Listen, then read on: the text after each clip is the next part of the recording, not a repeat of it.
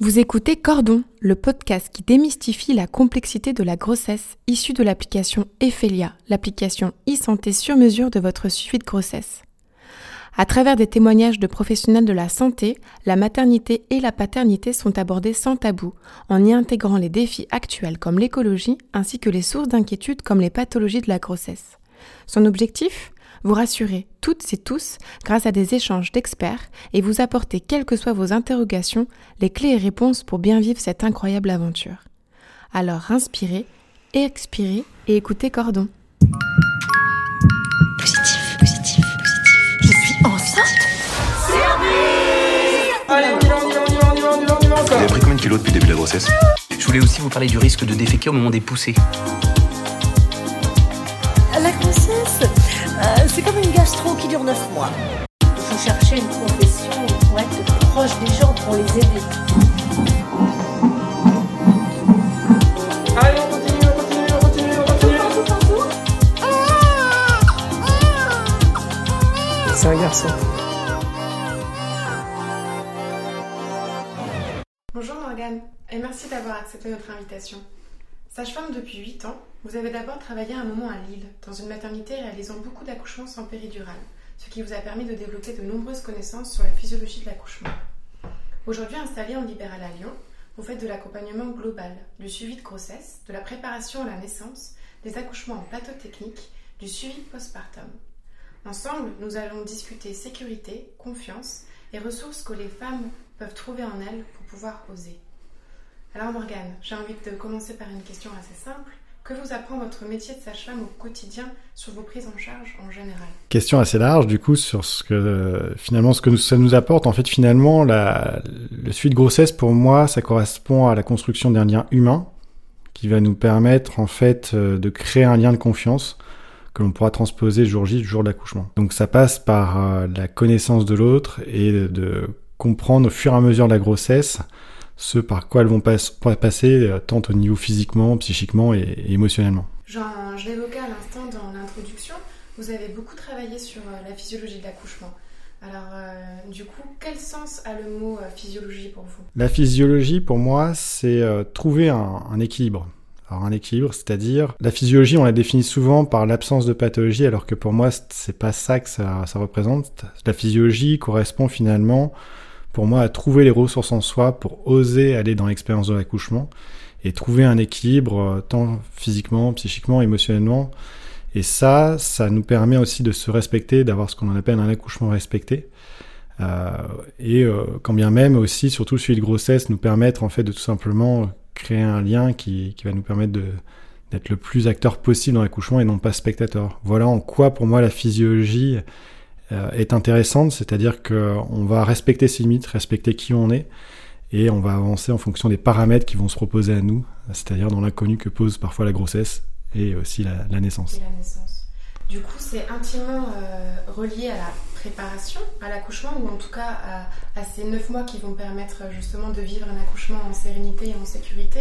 Euh, dans quelle mesure les préparations à l'accouchement ont influence au moment de la naissance? Alors en fait, c'est c'est deux thématiques différentes. Pour, moi, le suivi de grossesse euh, comporte en fait un entretien individuel avec un repère, enfin des repères pardon physiques, psychiques euh, qui vont être euh, abordés à chaque étape de la grossesse, parce qu'on observe que en fonction des différentes étapes de la grossesse, les peurs et les doutes sont complètement différents. Par contre, euh, au moment de la préparation à la- à l'accouchement, qui est un temps complètement en parallèle, Là, c'est le, lieu de projection dans la naissance finalement. Quels sont les outils que je vais mettre en place pour baliser les différentes étapes de l'accouchement Et aussi, euh, c'est symboliquement un temps où elles se posent dans leur grossesse, où euh, quelque part elles tirent le frein à main sur leur quotidien pour s'intéresser à ce bébé et puis comprendre les enjeux de l'accouchement et surtout ce qu'elles peuvent être amenées à traverser psychiquement, émotionnellement dans cette aventure. C'est un moment privilégié quelque part. Et oui, c'est un moment privilégié où euh, il y a énormément de choses qui vont être travaillées euh, sur leur capacité physique à y aller avec différents outils, différentes postures qu'on va pouvoir mettre en place, mais aussi euh, aborder au-delà de l'accouchement la notion de la naissance finalement. Qu'est-ce que c'est que euh, s'autoriser à se faire passage pour son bébé pour pouvoir l'accueillir physiquement? Donc là, on parle d'un volet émotionnel beaucoup plus intense, beaucoup plus précis dans ce qu'est une naissance au sens humain du terme en fait. Mais du coup, on peut quand même se dire que finalement, il n'y a pas de suivi de grossesse idéal et il n'y a pas un accouchement qui se ressemble. C'est quelque chose de très intime qui est vécu par les femmes à chaque fois de manière différente. Et oui, alors là, c'est toute la différence entre le scénario, la manière dont s'est passé l'accouchement et la grossesse, et le vécu de ce scénario qui peut être complètement en inadéquation. C'est-à-dire que euh, on est habitué, nous, euh, occidentaux, à se projeter, à anticiper, à calculer, alors qu'en réalité, ça, se passe rarement comme on l'avait euh, prévu. Donc ça laisse place à de la surprise, à de l'inconnu, et c'est ça qui fait la magie de, finalement, pour moi, de la grossesse et l'accouchement, c'est que ces bébés finalement nous surprennent tout le temps et, et, nous permettent en fait de sortir de notre zone de confort.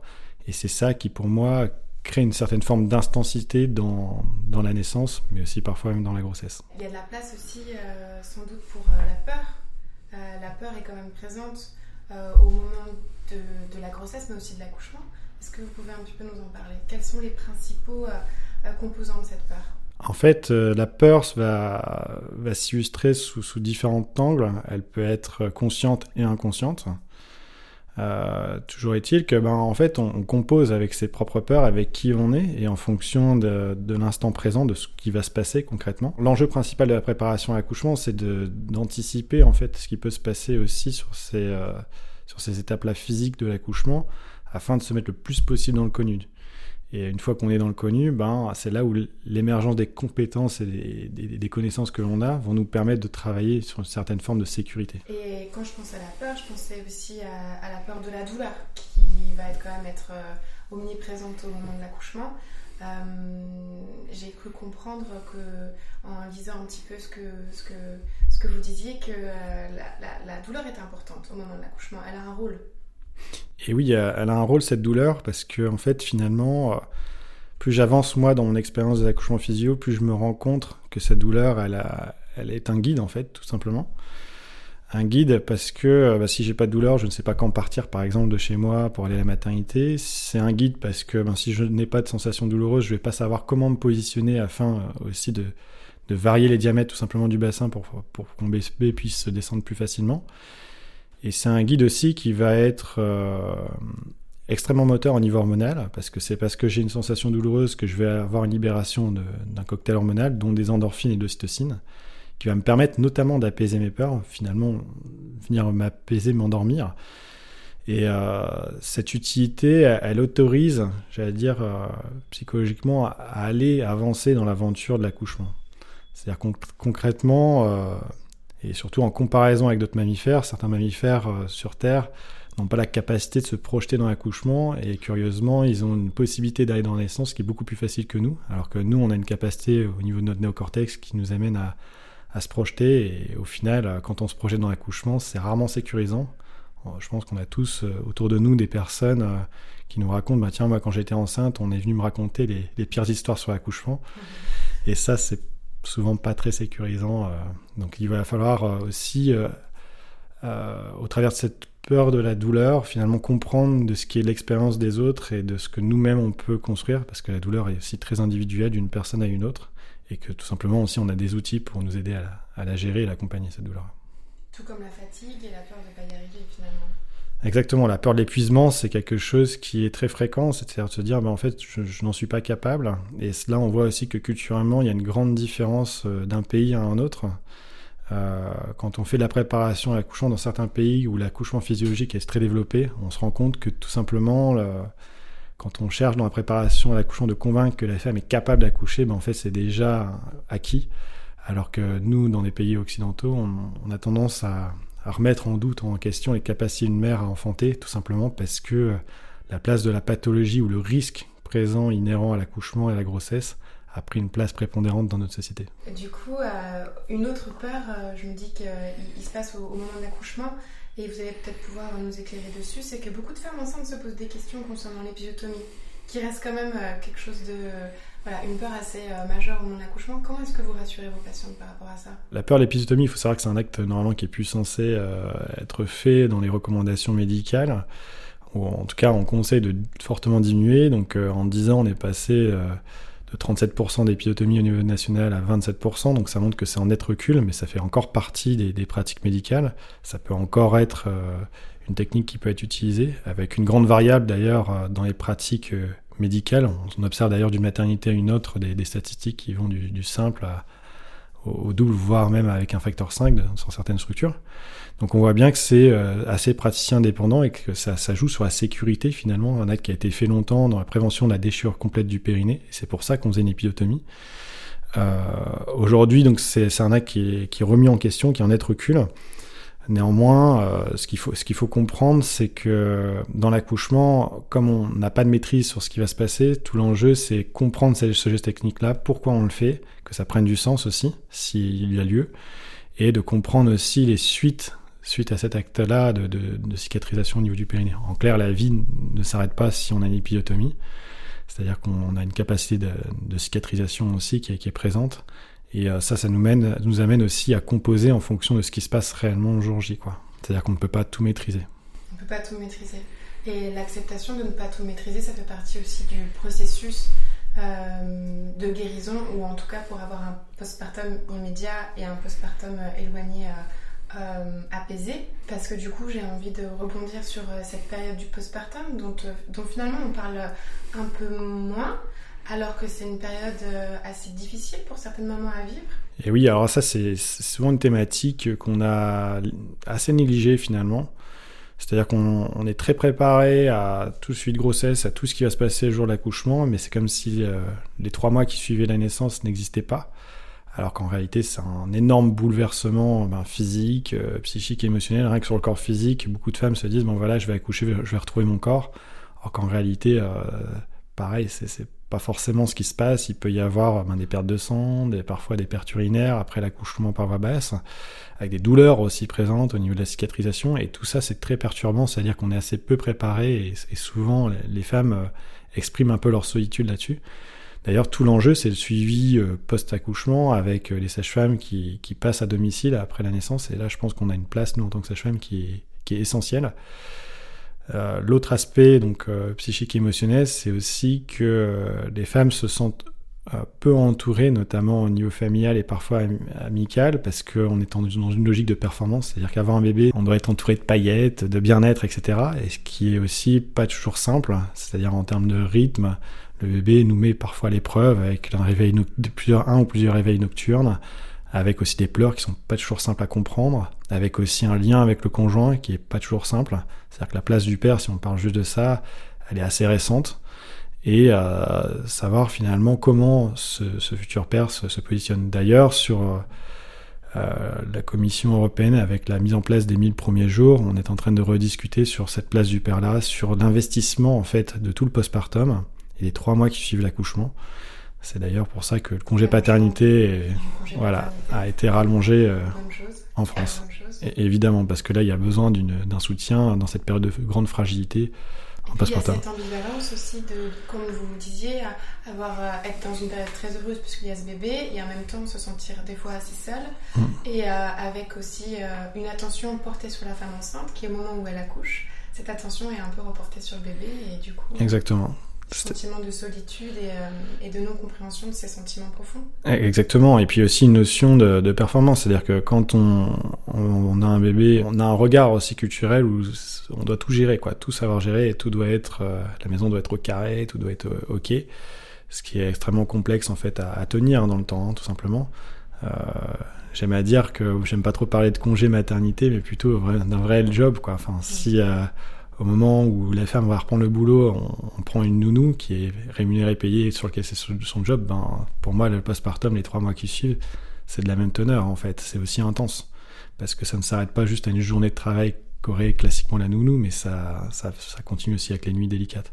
Et ce que traverse la, la, la mère, c'est ce que peut aussi traverser le papa. Un truc très banal, c'est euh, quand le père rentre le soir du boulot, alors qu'il y a eu plusieurs nuits difficiles auparavant, c'est euh, la maman qui donne euh, le, le, bébé à son conjoint ou même à sa conjointe en disant bah tiens là il faut que tu gères parce que là moi j'en peux plus. C'est à dire que parfois avec des pleurs qui, euh, qui seront présents de 18h à 22h avec parfois même aussi une incompréhension et ça, ça ça crée un climat réellement de tension. Donc on observe d'ailleurs qu'il y a toute une prévention euh, à mettre en place sur l'accompagnement des parents, le syndrome du bébé secoué. Et on s'aperçoit aussi que c'est pas négligeable. Il y a quasiment une femme sur trois qui fera une dépression du postpartum et quasiment 17% des pères. Donc c'est pas marginal. C'est pas marginal. Et là, les sages-femmes, euh, elles ont un véritable rôle à jouer aussi, puisqu'elles sont présentes euh, en consultation Mm. postpartum jusqu'au jusqu'à la euh, huitième semaine. Presque, oui. Après, euh, même au-delà, parce qu'au travers de la rééducation du périnée qui se poursuit parfois sur ces trois derniers mois, on s'aperçoit qu'on a énormément de questions sur finalement toujours cette connaissance-là du bébé, qu'est-ce qui est normal, qu'est-ce qui ne l'est pas, mais aussi quelque part de trouver une organisation parfois à la maison. Et euh, c'est là où, au travers de cette rééducation-là, elle se livre aussi par rapport aux difficultés émotionnelles au quotidien, face à devoir tout gérer, au rythme du bébé, et ça, c'est c'est quelque chose qui, qui revient très régulièrement sur le devant de la scène. J'aime bien, euh, Morgane, vous dites que euh, favoriser la sécurité, la confiance et aller chercher des ressources en soi permet d'oser. Euh, Qu'est-ce que vous entendez par là? J'entends par là que chaque euh, homme ou femme a les ressources en lui pour pouvoir euh, bah, avancer en fonction de ses propres repères.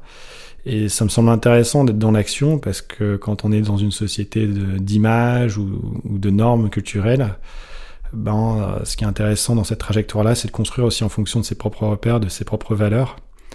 Et euh, c'est au travers pour moi de cette liberté-là qu'on arrive à construire quelque chose qui nous correspond. Et ça, c'est valable autant pour la grossesse, pour l'accouchement, mais aussi pour l'après.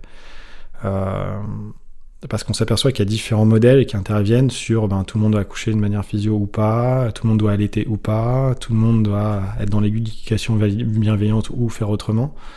Et euh, moi, ce qui m'intéresse, c'est aussi euh, composer en fonction ben, de soi-même ce que l'on ressent et ce que l'on a envie de construire. Donc aujourd'hui, on a accès à, un- à une information qui n'était pas le cas avant. Et c'est là où je trouve qu'être acteur et de pouvoir trouver ces ressources-là en soi me semble intéressant. Finalement, euh, mon métier en tant que sage-femme, c'est quelque part d'être un peu un guide de haute montagne en compilant toutes ces informations-là et en essayant de composer en fonction des désirs et, des attentes et aussi des valeurs de chacun, en fait. Et de redonner un peu confiance aussi.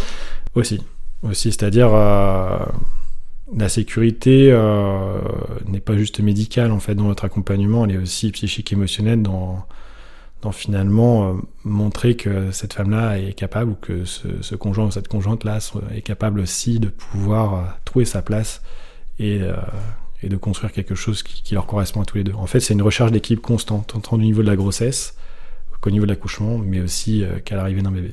Euh, J'ai envie de terminer euh, par une dernière question, Morgane. Qu'est-ce que signifie le mot cordon pour vous? Le mot cordon, pour moi, c'est ça signifie le lien quelque part, la notion de transmission et de lien qui est qui pour moi est, est partout en fait dans toutes nos relations humaines. C'est-à-dire que la relation humaine euh, ne serait rien sans ce lien et ça commence déjà dès la naissance. Et on voit bien d'ailleurs toute la symbolique qui est faite au niveau du cordon.